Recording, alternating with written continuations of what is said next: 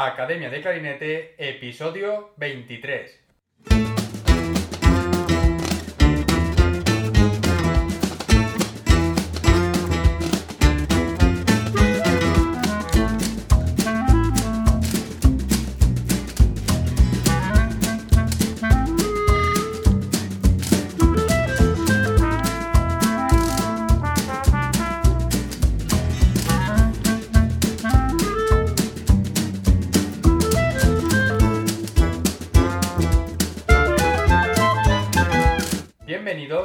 Academia de Clarinete, el podcast donde comentamos técnicas, consejos, hablamos sobre aprendizaje, entrevistamos a profesionales y hablamos sobre todo lo relacionado con el clarinete. En este nuevo episodio tenemos como invitado a Bernardo Alcalá, clarinetista freelance que reside actualmente en Ámsterdam. Cuando tenía 18 años, como le suele pasar a mucha gente, Bernardo no sabía muy bien hacia dónde dirigir su carrera profesional y un poco por casualidad decidió unirse a la unidad de música de la Academia General del Aire en San Javier, Murcia. Un trabajo que, como él mismo cuenta, le sirvió de trampolín para seguir estudiando en el conservatorio. Durante estos años descubrió de la mano de uno de sus profesores la pasión por la orquesta, lo que le llevó a embarcarse en una aventura musical y, decidido a cumplir su sueño, se fue a Ámsterdam para continuar formándose. A día de hoy, después de mucho esfuerzo y de superar algunos obstáculos que ahora comentaremos, consiguió un trial en la orquesta de la BBC en Londres, lo que le permitió colaborar con otras orquestas como la Royal Concertgebouw, Camerata Concertgebouw, Orquesta Sinfónica de Amberes y otras orquestas más. En el episodio de hoy hablaremos de su etapa en la banda militar, lo que aprendió durante estos años allí y cómo tener este trabajo le permitió seguir estudiando en el conservatorio. Hablaremos de sus primeros días en Ámsterdam, de las dificultades con las que se encontró nada más llegar, del cambio cultural y del proceso de adaptación en esta ciudad. De sus clases con su profesor Arno Peters, clarinetista de la Concertgebouw, el ambiente en el conservatorio, la actividad cultural en esta ciudad y de todo lo que ofrece a nivel musical. Hablaremos también de una etapa difícil, el momento en el que todo cambió cuando le dijeron que tendría que dejar la música y cómo afectó en su vida hablaremos de coaching y de cómo ahora esta disciplina ha pasado a ser una parte fundamental de su vida. De todo esto y de mucho más es de lo que hablaremos en este episodio.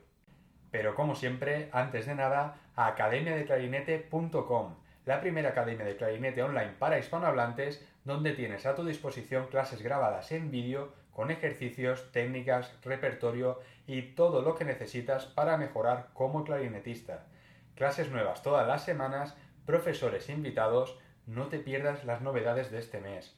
Y recuerda que te puedes suscribir a la lista de correo donde mando emails con información y consejos a mis suscriptores. Échale un vistazo que esto no ha hecho más que empezar. Bueno, y ahora sí, vamos a pasar a la entrevista. Bienvenido al podcast, Bernardo. Un placer tenerte hoy aquí. Igualmente, David, es un placer estar aquí.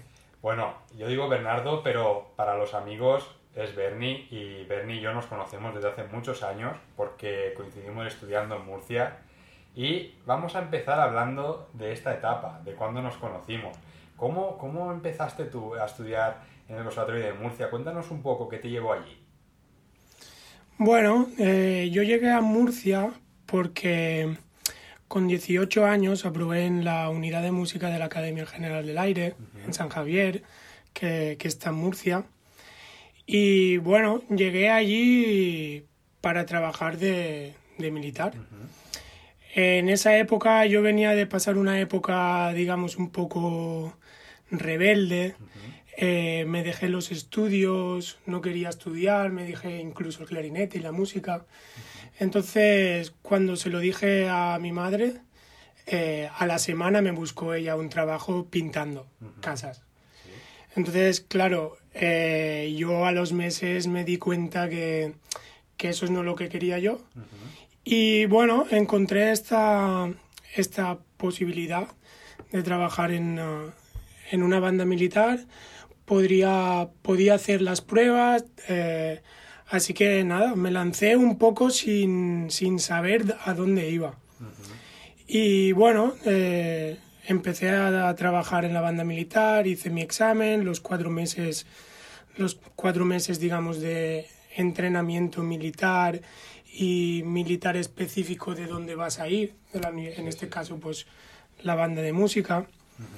Y bueno, y ahí fue cuando dije, bueno, pues ya que estoy aquí, voy a seguir estudiando. Entonces eh, me apunté para hacer eh, quinto y sexto de grado medio en San Javier. Y ya allí, eh, después de sexto, ya fue cuando, cuando hice las pruebas del superior y, y, nada, y terminé ahí el superior en Murcia. Muy interesante, ¿eh, Bernie? Porque eh, es una opción más, ¿no? El, trabajar en una banda militar y, muchas veces mm, no se contempla entre los músicos. Eh, porque muchas veces cuando, como has dicho, ¿no? Pues mira, terminé el grado medio, no sabía qué, qué, hacer muy bien, empecé a trabajar de otra cosa, pero esto no era lo que quería. Y, y, muchas veces, ¿no? Cuando terminamos de estudiar no sabemos muy bien a dónde dirigir nuestra carrera. Hay veces que pensamos en una oposición o una banda municipal o trabajar en escuelas o una orquesta, pero el trabajo en bandas militares también es una posibilidad. Coméntanos más sobre esto, cómo es el sistema, cómo, cómo son las pruebas de acceso, eh, si hay algún límite de edad para entrar, algunos requisitos, cuéntanos.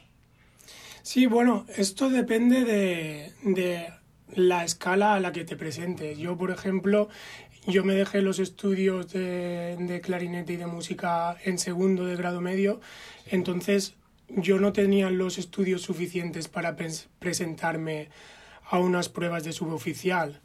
Eh, de músico, tú te puedes presentar a, la escala de tropa y marinería que se llama, que es donde empieza pues soldado raso, cabo y todo esto.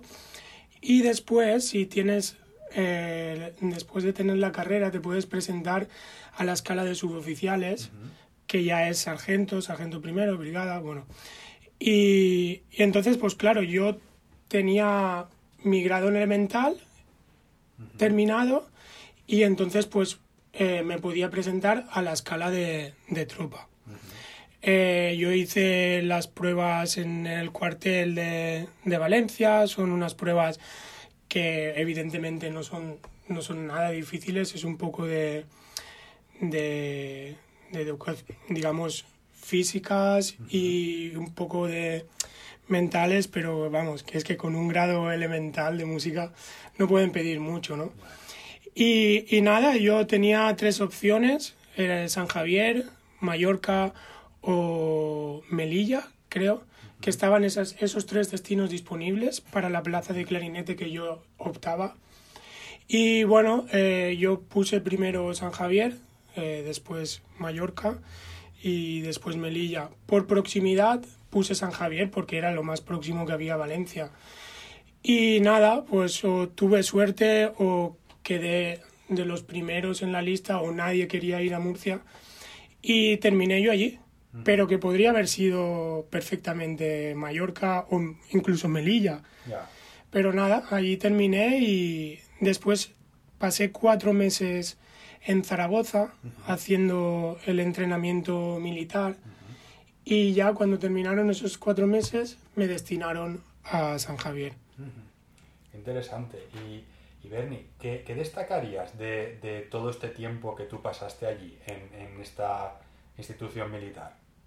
A ver, eh, yo me lo tomé como un trampolín porque pronto me di cuenta que, podía utilizarlo como eso, como un, trampolín hacia otra meta, ¿no? Porque yo realmente no sabía dónde me estaba metiendo. Pero digamos que pronto me di cuenta de eso, que lo podía utilizar como un trampolín para yo enlazarlo con otras cosas que, que, que estaba aún por descubrir que aún no sabía qué cosas eran, pero que esto me, me lo utilizaría perdón, como trampolín para encontrar lo, lo, otro que yo quería, ¿no? Ya, ya, ya. O sea, que tú desde un primer momento sabías que era eh, parte de tu camino, pero que no era donde tú querías terminar. No, también era un trabajo para con el cual yo podía permitirme estudiar también, porque eh, el trabajo se hace de, por la mañana, entonces por las tardes las tenía libres. Entonces podía dedicarme a lo que quisiera. Decidí seguir con la música, pero podría haber estudiado cualquier otra cosa. no tendría por qué haber sido la música. Yo estaba allí y yo podía entrar porque tenía el nivel que pedían para presentarme a esas pruebas, pero podría haber dedicado mi tiempo a estudiar, yo qué sé, medicina, por ejemplo. Sí, sí, sí. Pero mm, mm, dije, no, quiero, quiero seguir con la música, quiero darle otra oportunidad y, y nada, y así fue, hasta el día de hoy.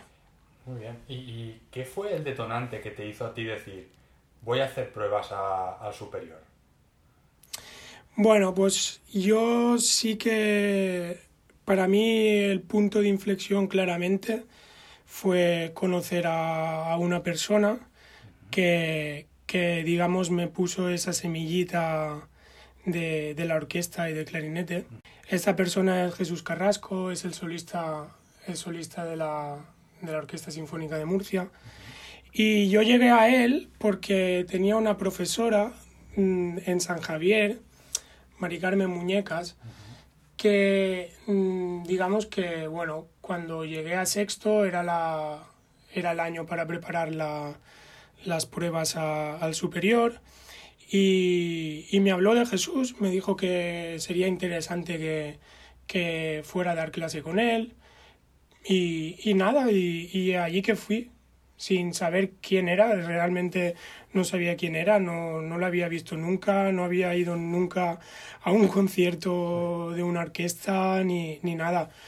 Pero sí que es verdad que desde el primer momento eh, digamos que hubo un clic uh -huh. y, y, la verdad que lo considero como parte fundamental de, de lo que está siendo mi carrera y sí, sí, sí. sí, estoy muy contento de haberlo conocido. Y, y bueno, una vez empiezas a, a, estudiar en el superior, claro, tú tienes que, que compaginar tu trabajo en la banda con los estudios. Y claro, Cuéntanos un poco sobre tu día a día en la banda y cuando empezaste a estudiar en el superior. ¿Cómo, cómo fue todo? Claro, eso era duro, fue duro, porque al pertenecer a una academia, la Academia General del Aire es donde, donde se forman los futuros oficiales pilotos, uh -huh. entonces tienen un horario de, de academia. Sí. Este horario es de siete, de siete y media de la mañana a 3 de la tarde. Uh -huh. Entonces, evidentemente no estábamos todo el tiempo ensayando porque mmm, eso mmm, no puede ser, pero yo tenía que estar allí. Entonces, eh, para mí fue una suerte el estar de siete y media a tres, uh -huh. el estar activo. Uh -huh. Porque yo, digamos que a las ocho ya me ponía a tocar el clarinete. Claro. A las ocho de la mañana todos los días estudiaba lo que tenía que estudiar, después eh, ensayábamos, descansábamos, seguía, seguíamos ensayando la banda. Después cuando terminábamos de ensayar te tenías que quedar hasta las 3. Entonces yo seguía estudiando. Uh -huh. Y cuando terminaba a las 3, eh, me acuerdo que muchas veces comía, comía cualquier cosa dentro del coche conduciendo para irme, para irme al conservatorio porque a las 3 y media empezaban las, empezaban las clases. Sí, sí, sí. Bueno, ya. Entonces, claro, es eh, fue una época muy dura porque rendir tanto profesional como académicamente, eh, claro, era, era difícil mantener ese, el nivel alto en, en las dos. En los dos sitios, ¿no? Eh, sí. Recuerdo que habían días que igual podía tocar 8 o 10 horas de clarinete entre el trabajo y el conservatorio. Sí, sí, sí. Claro. Lo cual lo veo una animalada. Claro, claro, que, que, es que al final día a día eso fatiga un montón. Es como si todos los días fuesen al gimnasio, ¿no? Eh, al, al, final llega un momento que el cuerpo dice, hey, dame un día de descanso, ¿no? Claro, claro. Eh, después tienes que coger el coche. Eh, no fue, no fue, no fue muy fácil. Uh -huh. Pero bueno, yo tenía la ilusión. Claro. Y creo que con ilusión eh, puedes hacer uh, lo que quieras. Exacto, sí. Y te da esa, esa adrenalina, esa, claro. eh, esa fuerza para, para poder hacerlo. Sí, Porque está claro, ahora mismo no podría, claro. sinceramente. sí, sí, no, pero totalmente de acuerdo contigo, Bernie, con eso que dices de cuando uno está motivado, la verdad que, que las cosas hasta parecen más fáciles, ¿no? Sí, de, de hecho, muchas veces la gente... Eh, cuando lo estaba haciendo y luego a los años me preguntaba, pero ¿cómo, cómo ha sido capaz de hacerlo, eh, de hacerlo y tal? Y, y yo es que en verdad no me doy cuenta de todo el esfuerzo que hice en aquel entonces. Ahora sí, luego recuerdo y digo, ostras, eh, era mucha tela. Pero yo, cuando lo estaba haciendo, no me resultaba difícil. Simplemente lo hacía y punto. Y bueno, terminas esta etapa y decides irte a estudiar fuera. Correcto. ¿Por qué decides eh, hacer este cambio en tu vida? ¿Ya lo tenías pensado o fue algo que pensaste durante tus estudios? No, digamos que, que hubo un punto de inflexión también eh, cuando conseguí entrar en el Conservatorio Superior de Murcia, porque yo realmente no tenía otra opción de poder estudiar que no fuera el Conservatorio de Murcia, porque yo tenía una obligación que era trabajar por la mañana. Entonces yo no tenía otra opción de irme, por ejemplo, a Alicante o a Valencia a estudiar. Yo tenía que estudiar allí. Tuve la, la suerte de, de, poder hacerlo. Entonces, claro, eh, dije, vale, si he conseguido esto, yo quiero conseguir otras metas. Y, y claro, el, el, seguir dando clase con, con Jesús, conocer el mundo de la orquesta, ir a conciertos, eh, conocer a gente de la orquesta, Tuve la suerte de empezar a colaborar con la Sinfónica de Murcia mmm, desde bastante pronto, cuando ya estaba en primero o en, eh, o en segundo de superior. Entonces, claro, todo eso, eh, digamos que me llenaba la barra, la barrita, ¿no? De, de decir, vale, creo que puedo conseguirlo y, y esto es lo que quiero hacer. Entonces yo creo que desde el primer momento que entré en el superior tenía claro que, que lo, quería, lo que quería hacer era tocar en una orquesta.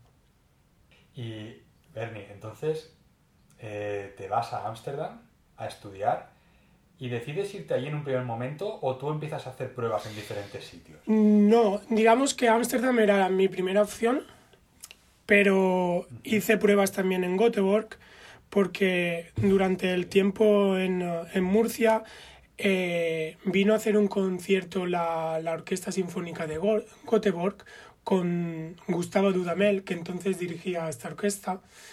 Entonces, claro, yo me quedé impresionado, impresionado de, de, la calidad de la orquesta, me quedé impresionado de, del clarinete principal. Entonces investigué y vi que había un, un programa de máster para orquesta. Entonces, pues claro, eh, dije, bueno, Ámsterdam es mi primera opción. También hice mis investigaciones con, con Ámsterdam porque, eh, bueno, yo quería ir a Ámsterdam al conocer a, al que después fue mi profesor, Arno Peters, y también porque allí se encontraba la orquesta que yo más había escuchado y visto en vídeos hasta ese momento, que era eh, Consergebau.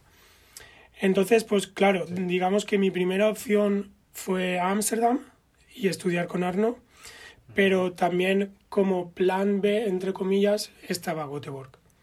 Tuve la suerte de, de entrar en los dos sitios, pero evidentemente me quedé con Ámsterdam. Tú aparte de, de conocer a, a, Arno Peters por los vídeos que tú veías de la Concertgebouw, ¿lo, ¿lo, conocías en persona o cómo, cómo fue conocerlo? Bueno, fue muy curioso porque, bueno, yo vi un, uh, un vídeo de él, me quedé fascinado con, uh, con, con lo que vi y sobre todo con lo que escuché.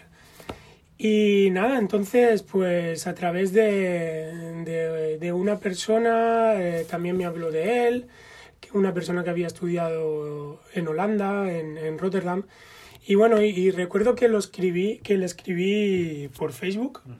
le escribí un mensaje, eh, pues diciéndole que, que me encantaría estudiar con él, que me encantaría hacer las pruebas para el máster, que quería que me escuchara antes para, para ver si, digamos, si, para ver si él creía que tenía el nivel para, para presentarme. Y, y, él nunca me contestó. Entonces yo a las tres semanas le volví a escribir y no me contestó.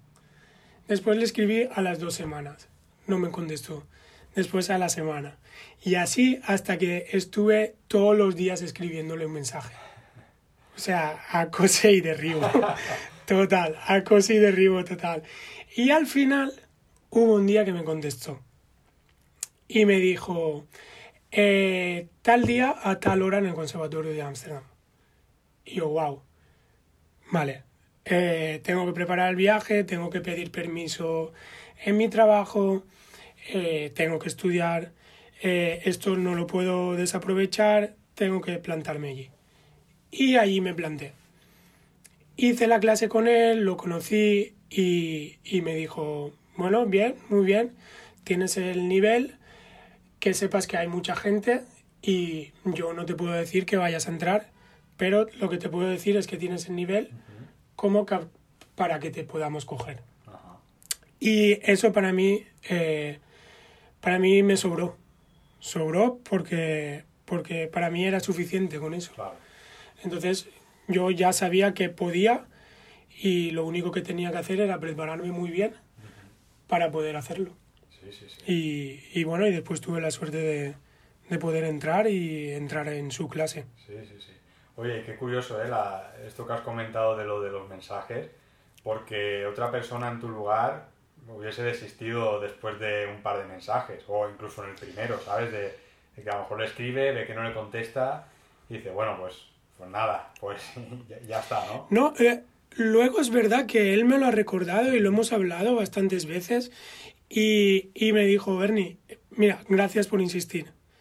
Porque si no hubieses insistido, yo no hubiese visto eh, realmente tu interés. Claro. Y, y, eso es lo que ellos quieren ver. De hecho, también lo hacen a, a, adrede.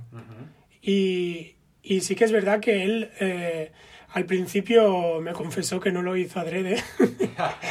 pero que luego dijo, bueno, si esta persona insiste tanto es porque de verdad está interesado en estudiar conmigo y quizá debería darle una oportunidad, porque, no sé, eh, hay otra gente pues que, pues lo que dices, ¿no? Que se da por vencido a la primera y, y ellos lo que buscan es eso, porque a ellos les llegan muchísimo, muchísimos estudiantes que quieren estudiar con ellos. Entonces, claro, eh, es difícil eh, elegir a, elegir a, unos pocos, entonces tienes que saber que, realmente eh, el estudiante realmente quiere estudiar contigo y que va a dar todo lo posible y que va a hacer todo lo posible para, estudiar contigo, porque realmente cree en, lo, en eso que, que tú estás haciendo, ¿no? Sí, sí, sí.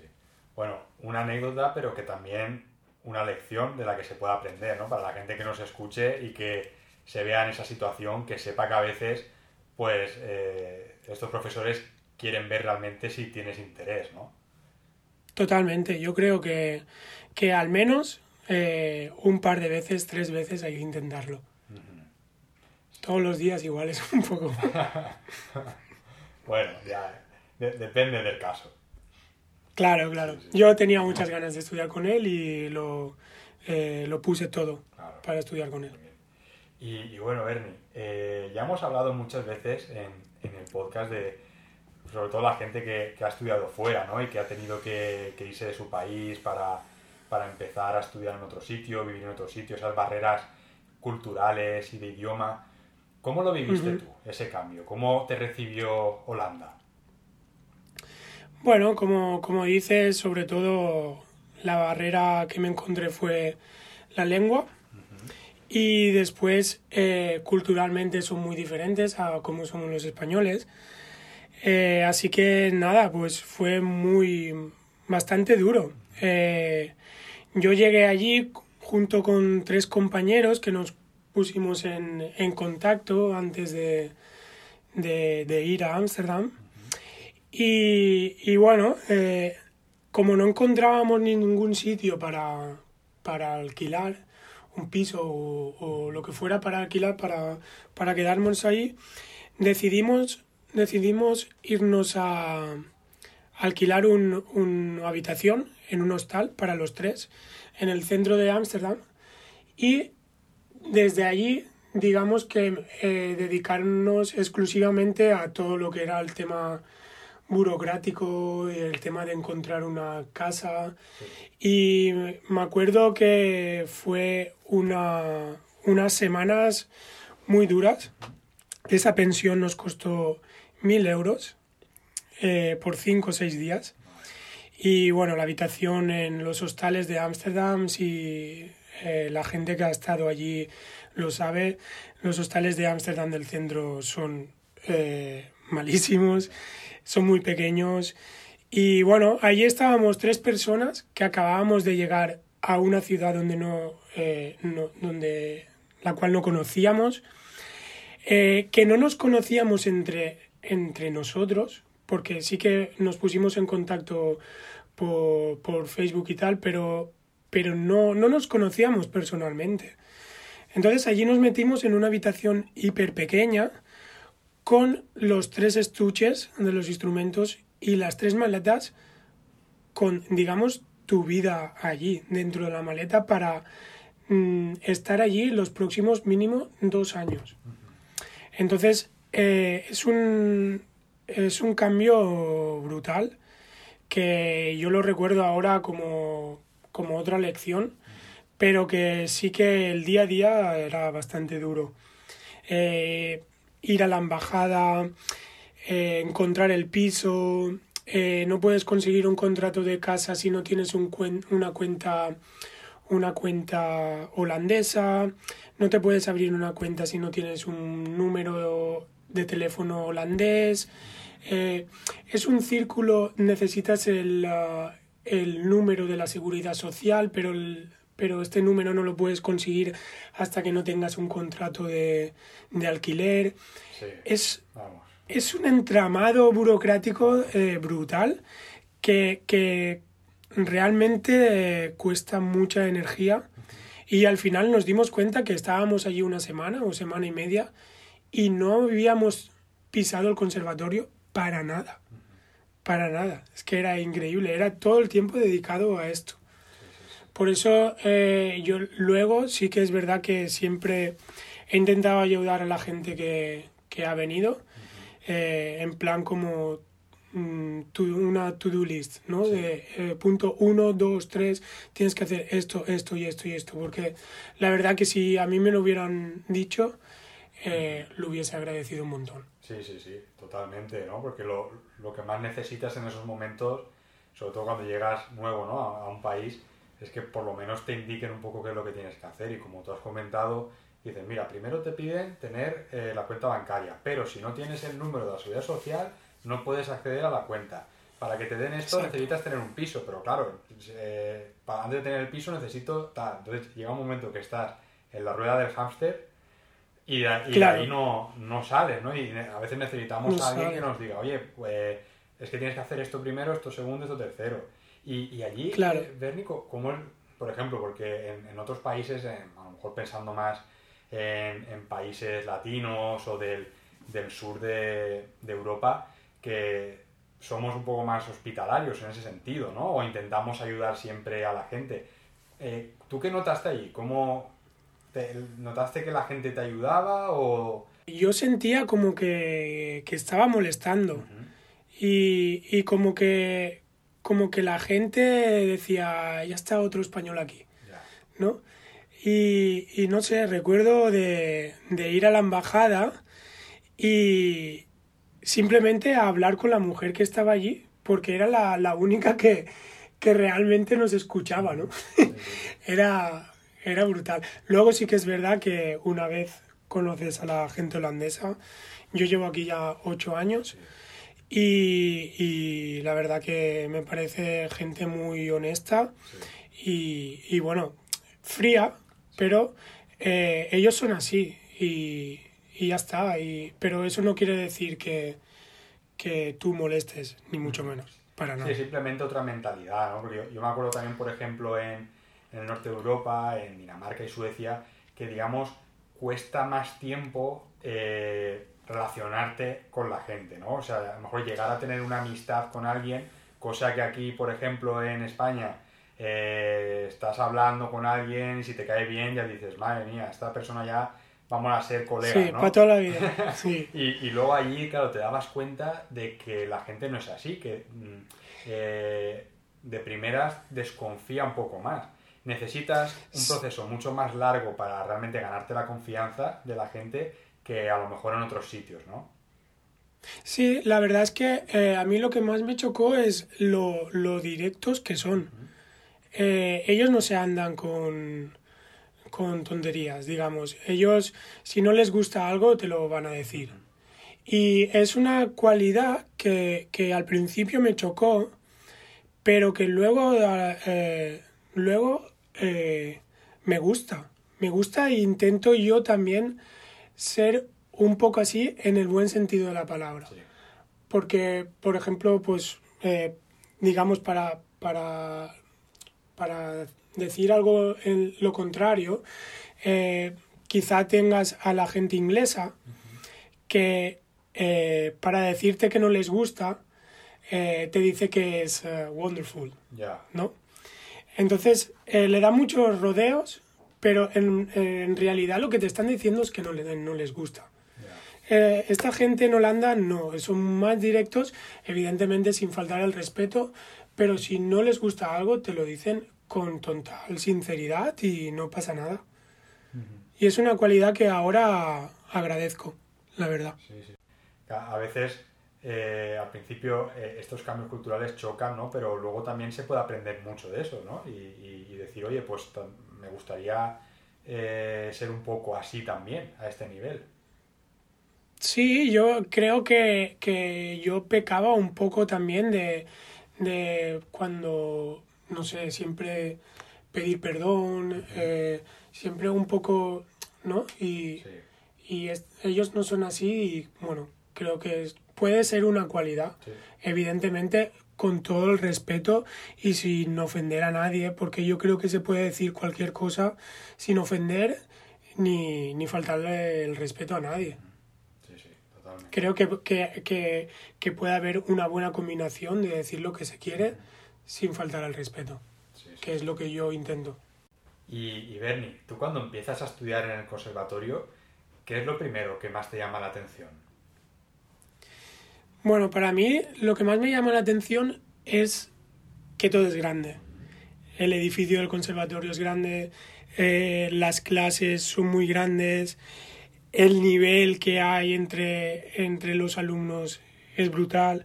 Entonces, eh, me choca porque, bueno, yo antes no había estado en un sitio así por tanto tiempo, entonces eso me chocó muchísimo. También eh, me chocó para bien el compañerismo entre profesores. La clase de clarinete de Ámsterdam tiene tres profesores eh, bueno, eh, realmente tiene cuatro y creo que ahora tiene cinco profesores. Eh, digamos que mi profesor era Arno, pero yo daba clases con todos los demás. Arno me daba clases todas las semanas o casi todas, pero yo independientemente de, mis clases con Arno, podía dar clases con, los otros profesores. Entonces, mm, también depende del problema que quizá podía tener, Arno me decía, pues esto es mejor que lo trabajes con esta persona, porque para lo que tú quieres, él es la mejor persona que te puede ayudar con este tema. Y esto lo he escuchado en otros podcasts y creo que es común en, en Europa, no tanto, no tanto desafortunadamente en España. Sí, sí, sí, eso lo, comentamos eh, con Ausias, que cuando empezó a estudiar en Londres, eh, claro, había un, grupo de profesores muy grande, de, como tú has dicho, ¿no? de cuatro o cinco, y, entre ellos, claro, decían, oye, eh, esta pieza que vas a tocar, por ejemplo, si era contemporánea, decía, ¿por qué no la estudias con tal profesor que, que él es especialista en eso? O a lo mejor otro profesor que se dedicaba más al, ¿sabes? Al requinto o al bajo o a un repertorio concreto, ¿no? Y, y, decía, esto mejor míralo con tal profesor. Y, y eso Claro, nosotros no estamos acostumbrados porque aquí, en, por ejemplo, en, España en los conservatorios funcionamos normalmente con un profesor, ¿no? Y, Sí, Sí. eh, eso es una pena, en verdad. Sí, es, sí, es otro sistema y, y como, sí, como comentamos, por ejemplo, en aquella ocasión de, de que a veces eh, tener un, un grupo de profesores más, más grande eh, puede enriquecer mucho más también a los estudiantes. Totalmente, pero no solo tam- también eh, en la clase de clarinete, sino yo recuerdo, por ejemplo, de ir a, a- a escuchar compañeros de otros instrumentos. Me acuerdo que estaba escuchando clases con Arno Borkamp, Sí, que es uno de, digamos, de los mejores saxofonistas que hay. Eh, he estado escuchando clases de, de Gustavo, eh, eh, solista de la, de la, de la Royal Concertgebouw, de Fagot. He estado escuchando, yo qué sé, no sé, Liviu, concertino de, de Concertgebouw. Y, y no sé, esa facilidad. Además es que los profesores te invitaban a, a, a entrar, ¿no? Y era como en plan, pasa, pasa, no, no pasa nada, eh, escucha y, y bueno, si te puede aportar, eh, evidentemente todas esas personas aportan música, ¿no? claro, claro. Que es eh, lo que estamos intentando conseguir. Lo que destacaría sin duda de, de mi etapa como estudiante sería, sin duda, aparte de estudiar con Arno, eh, sería el ir cada semana a, a escuchar la orquesta de Concertgebouw. Eh, yo a veces digo que, que aprendí más fuera del conservatorio que dentro. Evidentemente esto es una forma de hablar, pero eh, lo que quiero decir es que eh, yendo todas las semanas a escuchar Concertgebouw, para mí fue lo que más me llenó y más me aportó como músico. Y no solo como músico de orquesta ni clarinetista, sino como músico como un todo, ¿no? Y, y yo recuerdo, por ejemplo, que habían semanas que yo no sabía ni lo que iban a tocar, simplemente iba, me sentaba allí y tocara lo que tocaran, porque no, eh, no daban, por ejemplo, programas, eh, o para, para tener un programa tenías que pagar. Y bueno, la época de estudiante ya sabes cómo son, eh, que no hay dinero para nada. Y, y claro, nosotros teníamos la posibilidad de ir todas las semanas porque, pues, porque Arno eh, nos podía conseguir entradas, ya sea por Arno o por gente de allí del conservatorio. Eh, y recuerdo que, por ejemplo, para los Mahlers, eh, Sostakovich, digamos, las piezas más grandes, estaba, las entradas estaban agotadas, pero desde, desde principio de temporada. Entonces teníamos la posibilidad de asistir a los ensayos generales. Y, y claro, eh, asistir a los ensayos generales, eh, ver cómo trabajaba Maris Jansson en su última etapa con la orquesta como director titular, después Daniel Gatti, eh, he visto a Bernard Haitink, eh, todos los más grandes directores, todos los más grandes solistas, Cavacos, eh, Martin Frost también, da igual, todos el Lang Lang, por ejemplo. Entonces, saber cómo trabajan, escuchar cómo trabajan, eh, ver cómo la orquesta cada vez que llegaba, por ejemplo, por Haitink, a subirse al escenario para trabajar, era como eh, le envolvía una, una aurea que es que era impresionante, ¿sabes? Y, y sabías que estabas viviendo un momento único. Y, y eso es lo que más, más me aportó a mí como, mm, digamos, en mi etapa como, como estudiante.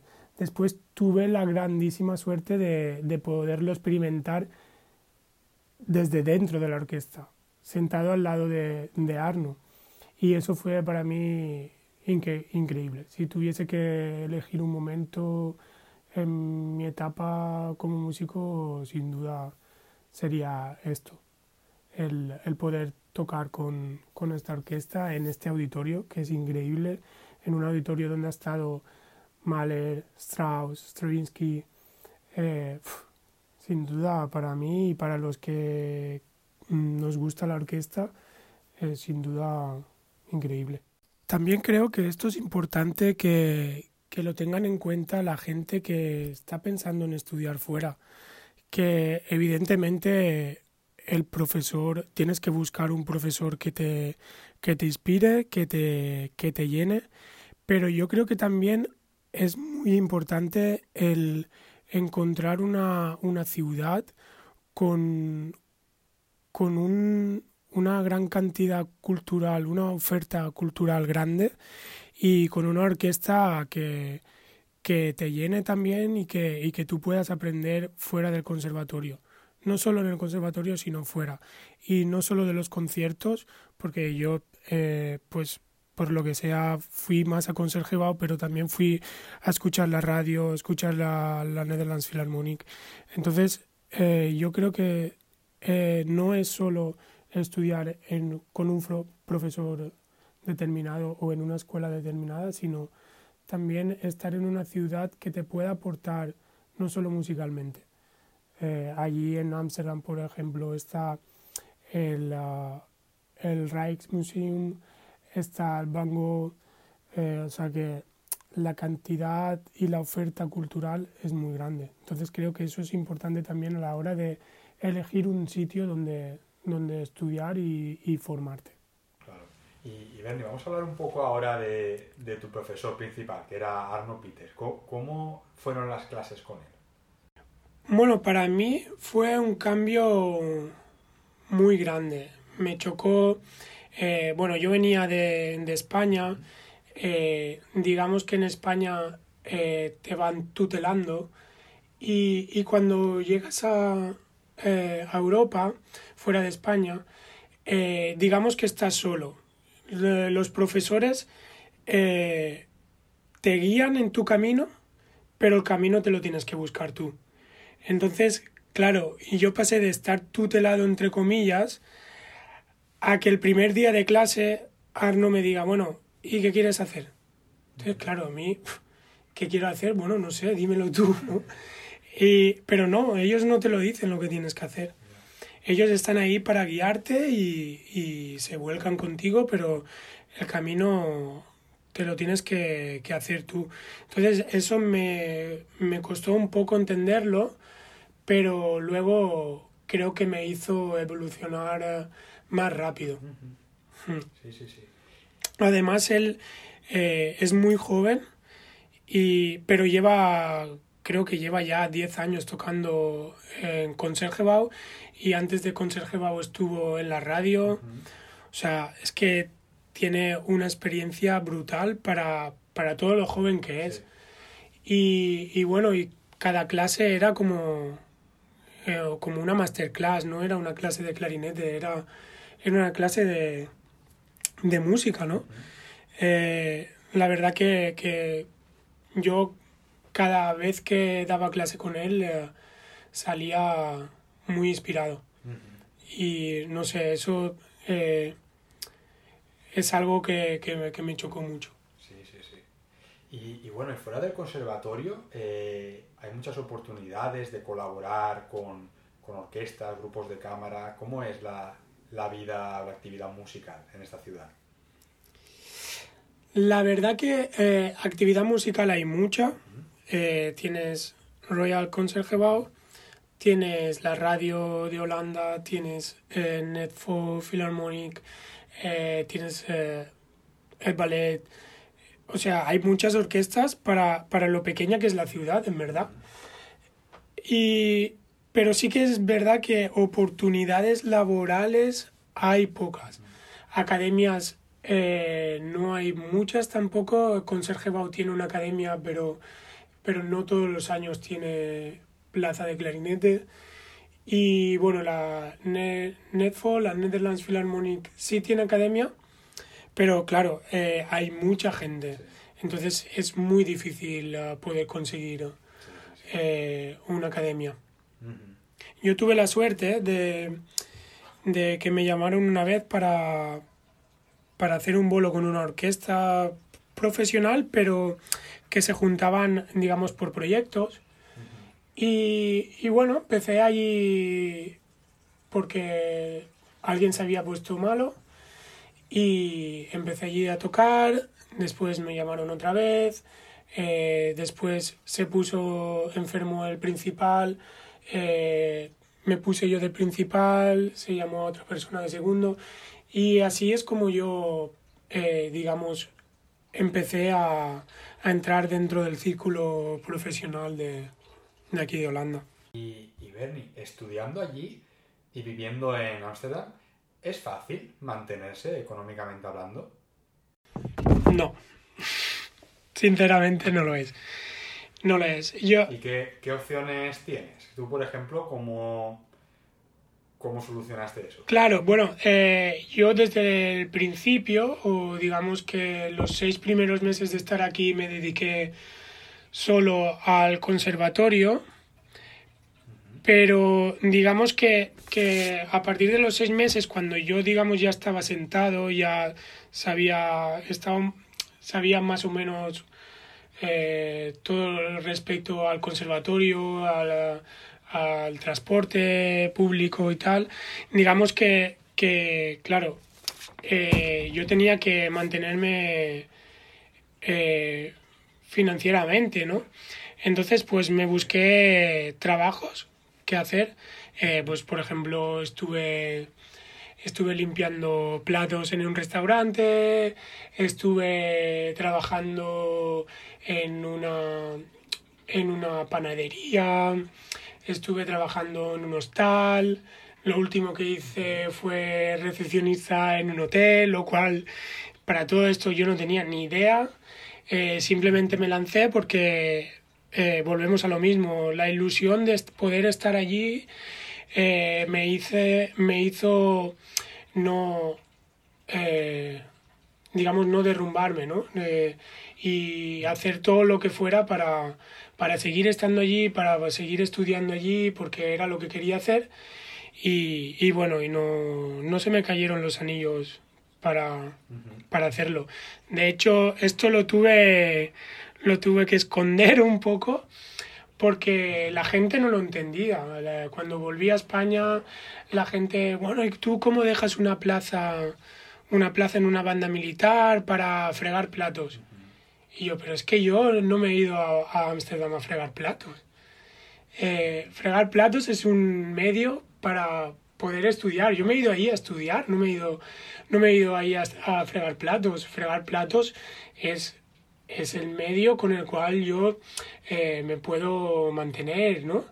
Y, pero eh, yo estoy allí estudiando y, y, voy a, y voy a hacer todo lo posible con, para, para, para seguir esta, eh, estudiar, estudiando. Sí, sí, vamos, que lo tenías que hacer por necesidad y, y como tú has dicho, ¿no? De, tu ilusión era seguir estudiando y en aquel momento era lo que tenías que hacer. Si no, no podías seguir viviendo allí. Claro, y no me importó para nada. O sea, yo eh, lo hice porque lo tenía que hacer y, y ya está. Sí, sí, sí. Y Bernie, ¿cuánto tiempo duró tu etapa como estudiante en el conservatorio?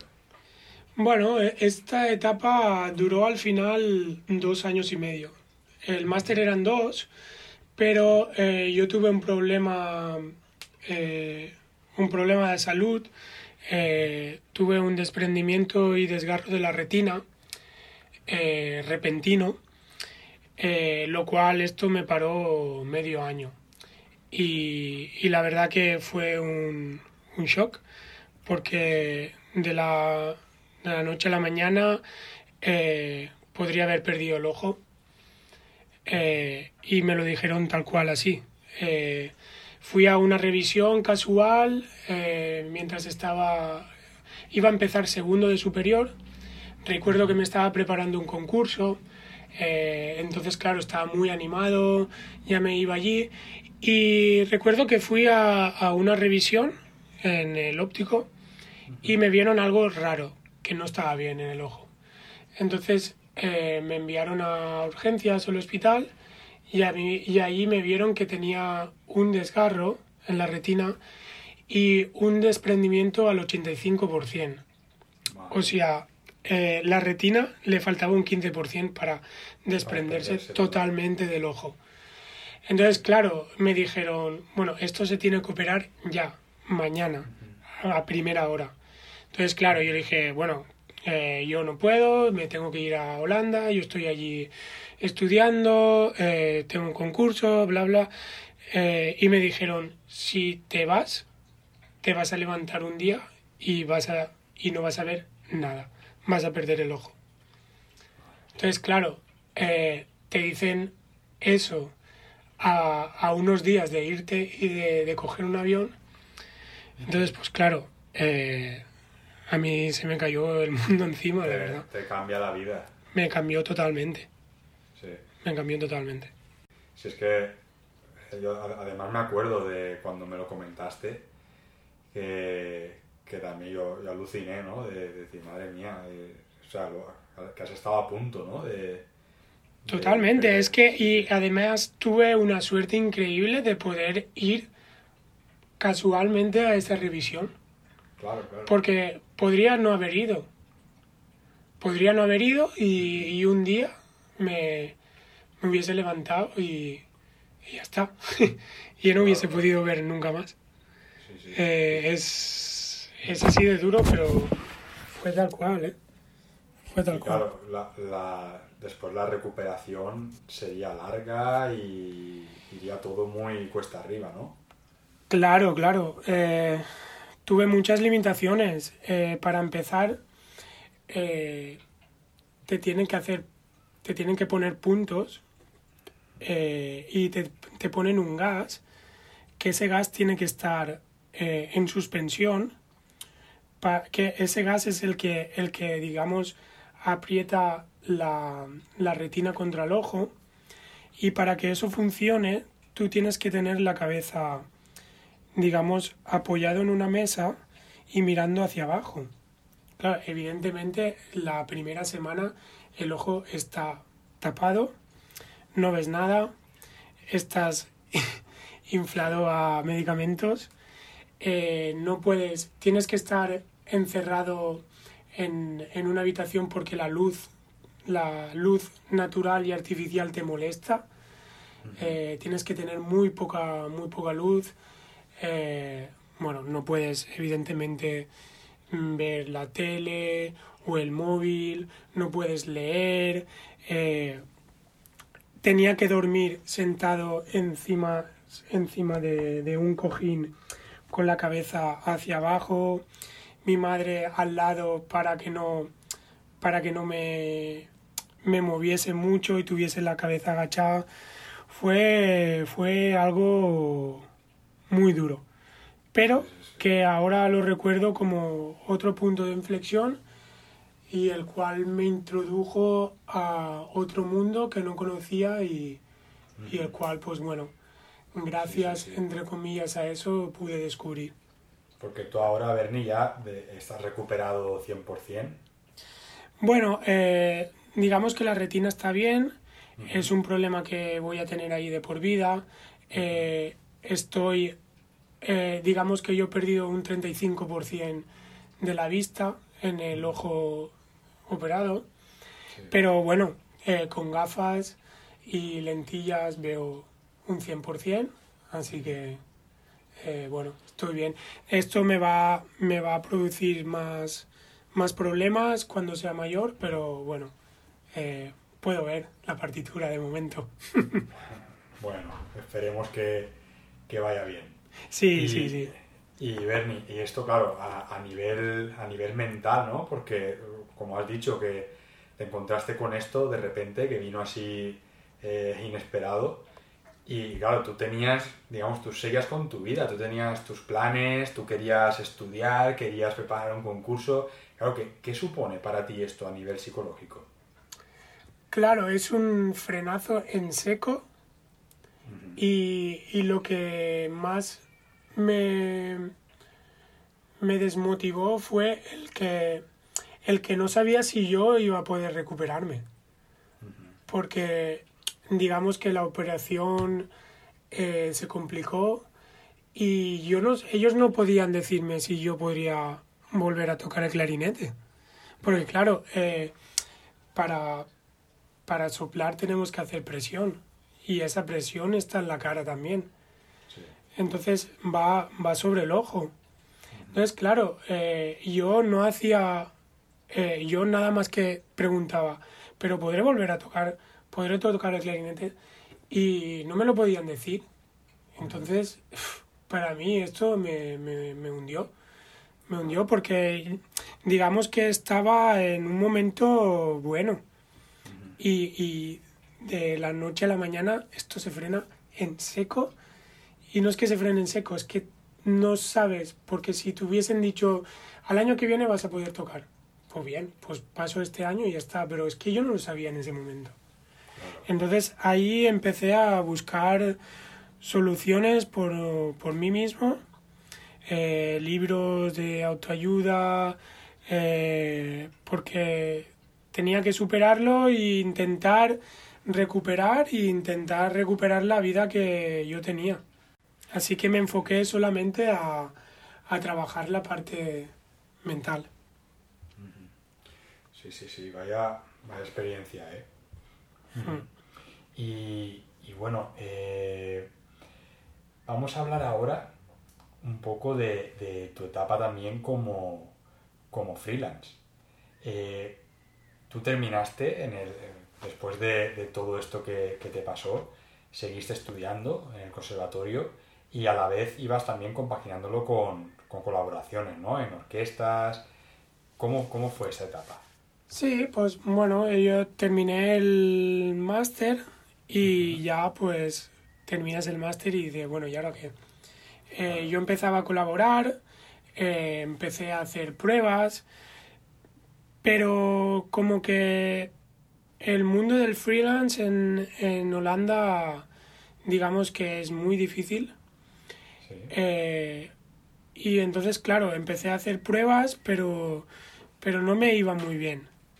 Eh, yo iba a tocar para clarinetistas, para personas, profesores, y me decían que, que estaba muy bien, que, que podía conseguir un trabajo, que tal, pero después llegaba a las pruebas y, y no era lo que... No, no llegaba a pasar de ronda, eh, tenía muchas decepciones, era como un continuo... No sé, no, no me iban bien, no me Sí, iban no, bien. no, te encontrabas, ¿no? Había, había algo que no... Había algo que no estaba funcionando, porque, Sí. eh, claro, no podía ser que, que en las clases o la gente, digamos, me dijera que yo tocaba para mucha gente, eh, para amigos que ya están en orquesta, no solo de clarinete, de, y me decía que estaba bien, pero luego llegaba a, la, a, la, a las pruebas y no tenía esa sensación, lo pasaba muy mal. Entonces, claro, de, decidí eh, pensar qué es lo que estaba fallando. Y en ese momento fue cuando me puse en contacto con eh, una coaching Para trema- eh, trabajar este tema mental y musical, digamos. Ajá. Interesante. Vamos a hablar ahora de, de este tema. Entonces, tú ahora, eh, Bernie, estás trabajando con, con una coach y, y ¿en qué sentido te está ayudando? ¿Cómo te ayuda? Bueno, eh, ella en lo que te ayuda es en darte las herramientas Sí. para que tú puedas disfrutar en cada momento de lo que estás haciendo. Digamos, de una forma natural, llegar a tu máximo potencial en el momento que tú quieras. En, en el momento que tú quieras y en, en el ahora. Sin pensar en el voy a hacer esto o tengo que llegar aquí. No, simplemente Sí, sí, sí. en el estar en el aquí y ahora y disfrutar al máximo de lo que estás haciendo. ¿Esta coach con la que tú trabajas es especialista eh, en músicos o es a nivel general?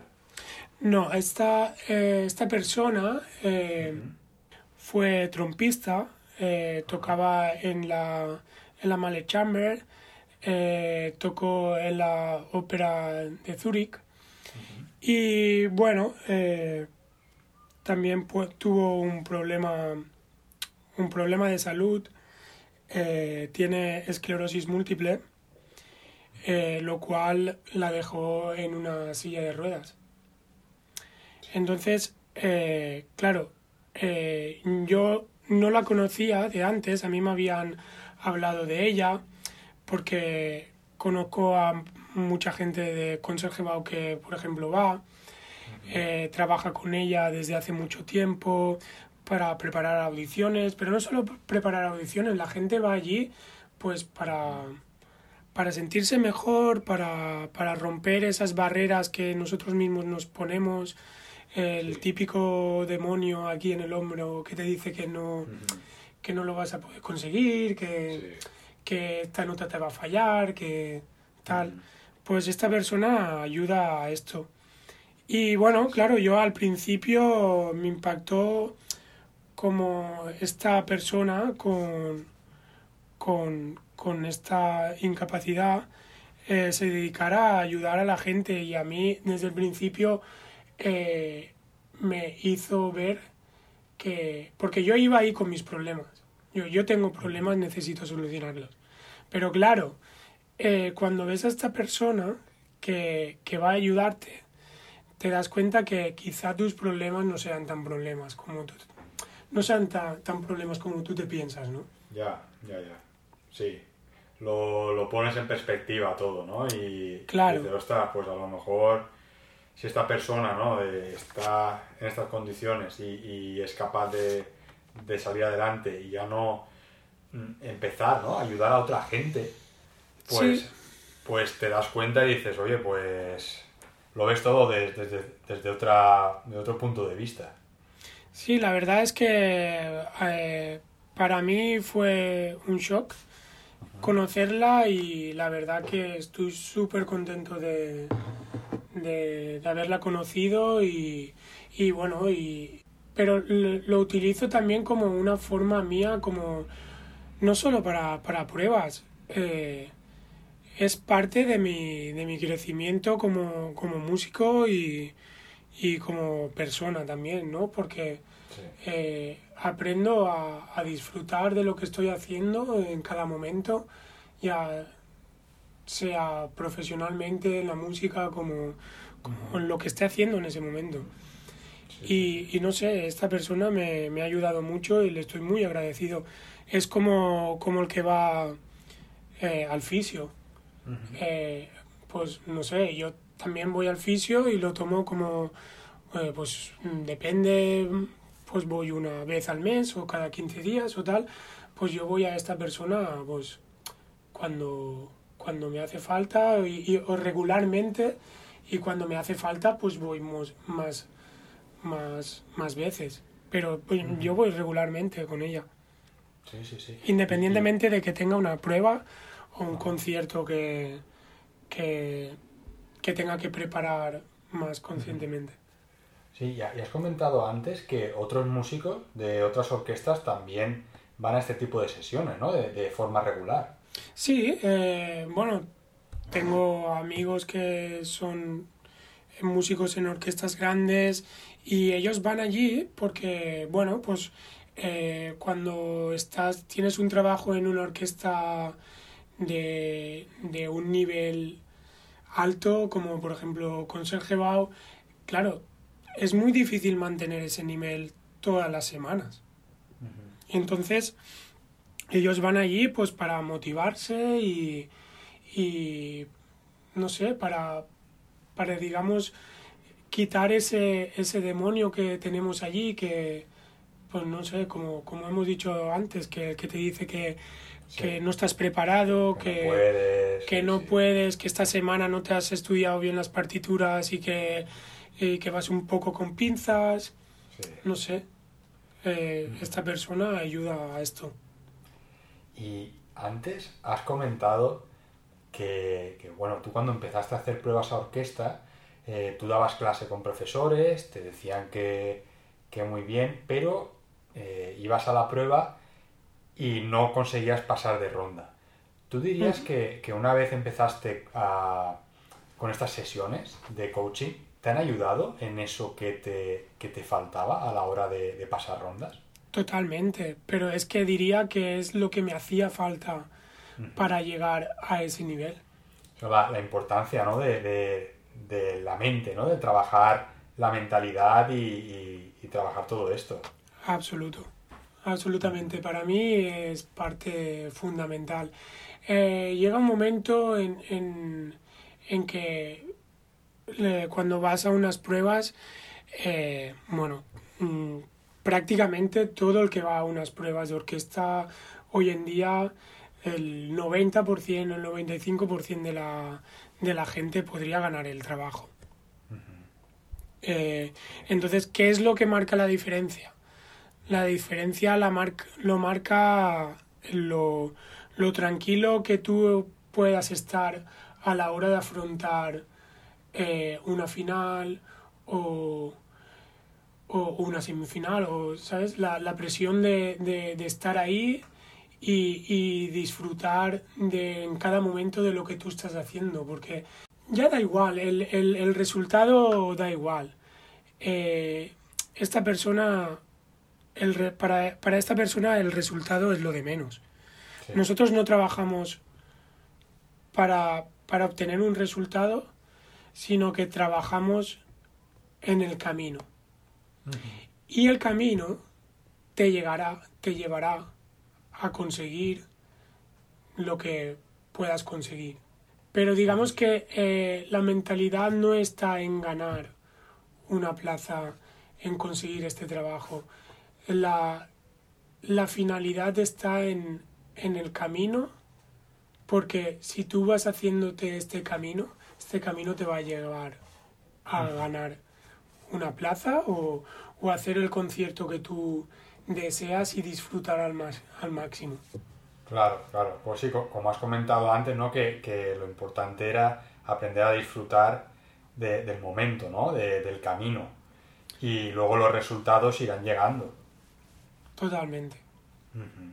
Sí, y, y, bueno, Bernie, tú ahora, por ejemplo, eh, desde que has descubierto esto y todo el potencial que tiene, eh, ¿tú sigues ahora mismo mm, dando clases de clarinete o te has centrado, digamos, dedicas mucho más tiempo eh, de tu estudio a trabajar de esta manera? Lo dedico todo al tema mental. Sí, sí, sí. Digamos, o sea, eh, yo sigo estudiando clarinete, por supuesto, todos sí, los sí, días. claro, claro. Sí, me, me, me refería, por ejemplo, de, de, que si ahora tiene esto más, mm, un peso muy importante en tu rutina de estudio, por ejemplo. Para mí, para mí sí.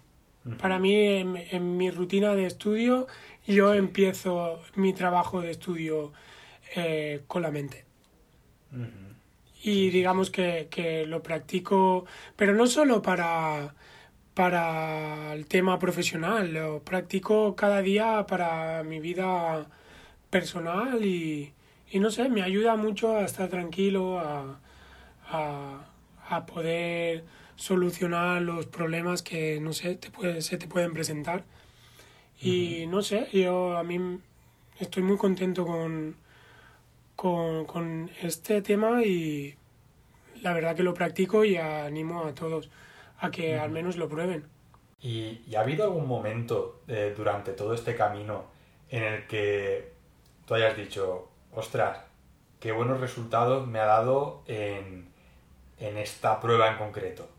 Bueno, eh, justo llegaba a pocas sesiones con, con esta persona uh -huh. y bueno, a las pocas eh, sesiones conseguí un trial en, en la BBC, en la BBC Symphony Orchestra en Londres y, y bueno, he conseguido otras finales en otras orquestas y evidentemente he tenido otras decepciones, pero es parte del camino y, y para nada yo pienso que he llegado al final. Eh, aún estoy en ese camino, sí. pero recuerdo que, que, las mejores sensaciones ha sido eh, o los mejores resultados han venido cuando he tenido las mejores sensaciones. Y cuando me lo he pasado mejor. Y cuando he dicho, ¡buah, qué guay me lo he pasado! Uh, de hecho, recuerdo las pruebas estas de la BBC y, y recuerdo que me lo pasé genial. Eh, estuve, bueno, las pruebas en, en, eh, en, Reino Unido, tú tienes tu tiempo de 15-20 minutos y sabes que tienes ese tiempo. Después puedes estar dos o 20 minutos. pero yo recuerdo que esas pruebas estuve 20 minutos, lo toqué prácticamente todo. Eh, me acuerdo que incluso eh, pues me hicieron alguna gracia desde, desde el jurado. Eh, yo devolví la gracia, no sé, fue... Yo para nada tuve la sensación de estar haciendo unas, de unas pruebas. Yo, Estabas cómodo allí. Estaba muy cómodo, estuvo, estuve muy, muy, muy cómodo. y me lo pasé genial.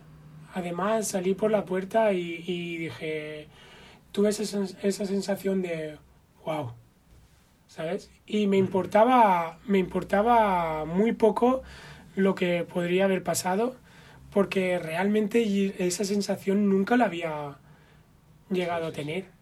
Y fue tan, tan bien, fue una sensación tan increíble que, que valía más la pena, ¿no? En ese momento. Y Bernie, después de, digamos, de empezar con todo este proceso, tú antes has comentado que, que ahora, por ejemplo, la práctica diaria de clarinete tú la, la empiezas a trabajar mentalmente. Eh, ¿Tú tienes alguna frase que, que, tú te recuerdes a menudo y que te haga estar en este estado en el que tú deseas? Bueno, eh, tengo, digamos, unas máximas que, que intento llevar eh, al máximo y ponerla en práctica siempre, que son eh, no juzgar a nadie, no compararme y, y no, dar, no dar lecciones a nadie. Eh, y sobre todo predicar con el ejemplo. Mm, yo no puedo decir a nadie que, no sé, que estudie dos horas si yo no estudio tres. Ya. ¿No? Eh, por poner un ejemplo. O no puedo decirle a una persona que no sea tan, ah, no sé, tan directo o no si, si yo lo soy, ¿no? Entonces, no sé, yo intento siempre valerme por, por esas máximas y la verdad que que me va bien y estoy tranquilo. Sí, pues muy interesante, eh, Bernie, esto que has contado. Vamos a ir eh, finalizando la entrevista, sobre todo por, por, no quitarte más tiempo, pero vamos, yo estoy muy a gusto aquí hablando contigo. Y yo, yo. Y... pero, pero bueno, antes de llegar al final, como siempre, tú ya sabes que, que me gusta preguntar siempre a, a, los invitados. Y aquí, bueno, nuestra audiencia la mayoría son clarinetistas y siempre les gusta escuchar eh, algún consejo ¿no? de la gente que pasa por el podcast. Si tú tuvieses que dar un consejo a todos los clarinetistas que nos están escuchando, ¿qué les dirías? Bueno, eh, yo animaría a la gente a que profundice en el tema, ya que hemos estado hablando de coaching, eh, que profundice en este tema, porque realmente creo que, que si hay alguien en este momento que, que está, sobre todo la, la, gente joven que está estudiando, si, si creen que les falla, que les está fallando algo, que no llegan a donde ellos quieren llegar, les animaría a que, a que probaran. Eh, por ejemplo, se me viene ahora a la mente un coach eh, bastante famoso ahora mismo en España, que es Guillermo Dalia, eh, yo sé que esta persona hace coaching eh, por Skype. Entonces, no sé, animaría a la gente a que lo probara y, y bueno, ¿por qué, ¿por qué no? ¿no? quizá, no, quizá no ayude a nadie o quizá no te ayude a ti en ese momento, pero, pero quizás sí. y entonces si, no lo, si no lo pruebas, no, no lo vas a descubrir. ¿no? Y yo creo que, que eso te hará crecer en todos los niveles, a todos los niveles. Sí, y, y también se puede empezar leyendo libros, ¿no? Como, como hiciste tú, por ejemplo, que tú llegaste a esto un poco buscando respuestas, ¿no? Por la situación en la que tú estabas. Claro, claro, claro. Eh, la curiosidad, sobre todo, eh, ser curioso, eh, leer, escuchar música, eh, hacerte preguntas. Sí, sí, eso es muy importante. ¿Y algún libro eh, so sobre el tema que nos recomiendes? Bueno, yo cuando... Sí que es verdad que ahora no leo, no leo muchos libros de, de eh, digamos, de este tema porque prefiero trabajarlo con, con, con la coach. Pero para mí eh, los dos libros que más me, me introdujeron en este tema, que más me han aportado, han sido Éxito y, y El monje que vendió su Ferrari. Creo que los dos son de Robin Sharma. Pues tomamos nota de esos dos libros, los, los pondré en el enlace de las notas Sí. del programa y así la gente puede ir a ellos a, a Amazon o donde, donde prefieran comprarlos. Son buenos libros, la verdad. Sí. Y no solo ayudan, de hecho no hablan de música, hablan de, de la vida en general, ¿no? Pero de cómo disfrutar, que es lo que estábamos hablando, es disfrutar a través de la música. Sí. Pero en realidad eh, el tema es, o la finalidad es disfrutar de lo que haces, independientemente de lo que sea, ya sea sí. hacer música o, no sé, o cualquier cosa, ¿no? Muy de acuerdo, Bernie. Bueno, vamos a ir finalizando el programa, pero no sin antes agradecerte por tu tiempo y por haberte pasado por el podcast. La verdad que a mí, Bernie, me- aparte de que te conozco, mm, me encanta tu historia y aquí hemos visto eh, un ejemplo claro de, de superación personal. Te has encontrado con obstáculos, has seguido hacia adelante, cuando más perdido estabas has intentado buscar respuestas y al final, mm, sin darte por vencido, poco a poco has ido encontrando tu camino y como bien has dicho, empezar a disfrutarlo. Y la verdad que, que esta entrevista mm, yo le, le encuentro mucho valor y, y para mí es de un claro ejemplo, como he dicho, de, de superación y que puede ayudar a muchísima gente que puedan sentirse o puedan encontrarse en algún momento eh, en una situación parecida. Y así que muchísimas gracias por, por haberlo compartido con, con toda la audiencia, porque no, no es fácil. No es fácil eh, hablar de estas cosas, ¿no? Porque, mm, como hemos comentado muchas veces, muchas veces eh, en redes sociales, ¿no? Eh, tratamos de, de enseñar siempre nuestra mejor versión, nuestro lado bueno, lo bien que lo pasamos, ¿no? Lo, lo- Mm. cómo disfrutamos con la compañía en la que estamos. Pero Totalmente. eso no es la realidad. La realidad es esto. Es esto, Sí. es, eh, es- es- así es la vida, ¿no? A veces golpea duro y, y hay que saber salir de, de esto. ¿no? no siempre el mundo Disney está muy bien para las películas, pero cuando te pasan este tipo de cosas te das cuenta de que, de que hace falta ¿no? tener esa fortaleza mental y, y yo creo que, vamos, ha sido un claro ejemplo y te agradezco que, que te hayas abierto y hayas compartido esta historia con, con todos nosotros, de verdad. Sí que es verdad que, que esto me ha costado mucho tiempo asimilarlo y, y hablar de ello, como tú has dicho, pero, pero bueno, esta es mi historia y, y ya está. Y si puedo ayudar a alguien que está en un momento de dudas o tal, pues bueno, quiero compartirla por, por eso. Porque si, a- a- si puedo ayudar incluso aunque fu- solo fuera una persona, pues Sí. ya estaría muy satisfecho. Sí, pues Bernie, muchísimas gracias por haberte pasado por aquí. Estamos en contacto, un abrazo muy grande. Gracias a ti, David, por invitarme y enhorabuena por tu podcast. La verdad es que es una iniciativa muy bonita. Muchas gracias. Hasta luego. Adiós. Y hasta aquí el programa de hoy. Gracias por vuestras valoraciones en Apple Podcast, por seguir el programa en Spotify y por vuestros me gusta y comentarios en iVoox. Muchísimas gracias por estar ahí. Nos escuchamos la semana que viene. Hasta la próxima.